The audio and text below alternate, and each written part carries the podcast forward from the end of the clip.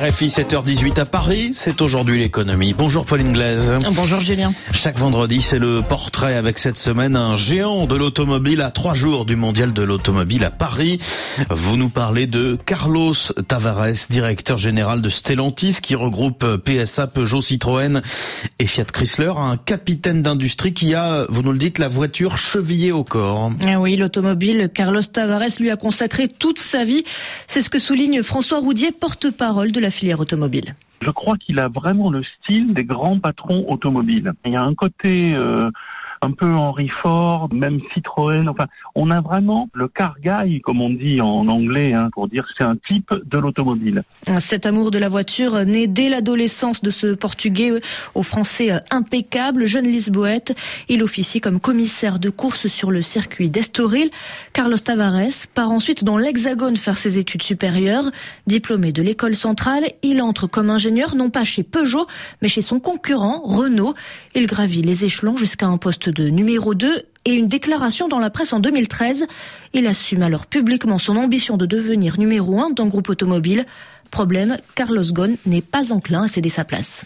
on est arrivé euh, après à une conclusion euh, partagée d'ailleurs, d'une séparation à l'amiable.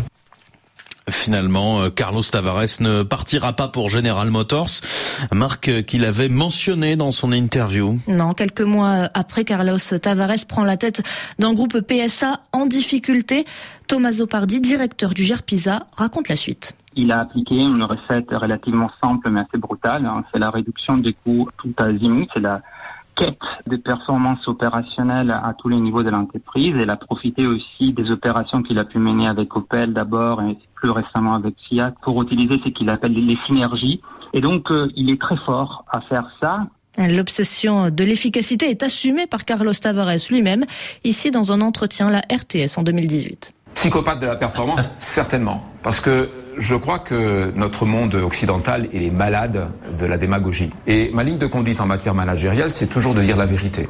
Et la quête de ce fils de comptable d'une rentabilité toujours plus grande perdure dans le temps, selon Jean-Pierre Mercier, porte-parole de la CGT Stellantis. Ce sont des méthodes de management qui sont de plus en plus violentes, de plus en plus agressives vis-à-vis euh, du personnel.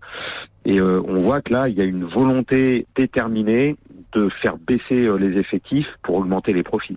Et si Carlos Tavares partage le goût de l'économie avec d'autres patrons, pour Tommaso Pardi, son expérience d'ingénieur automobile aide le centralien dans cette tâche.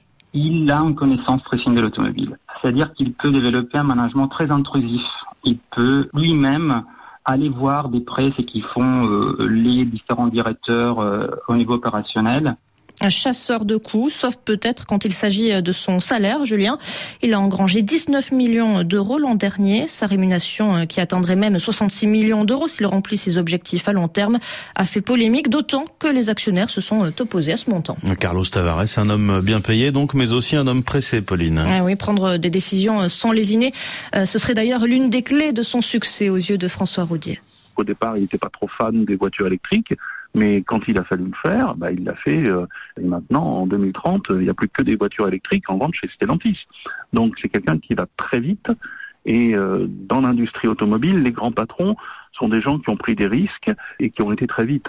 Et Pauline, en dépit du fait qu'il chapeaute 14 marques, euh, Carlos Tavares trouve du temps pour lui. Alors qu'est-ce qui occupe son temps libre? Eh bien l'automobile, évidemment.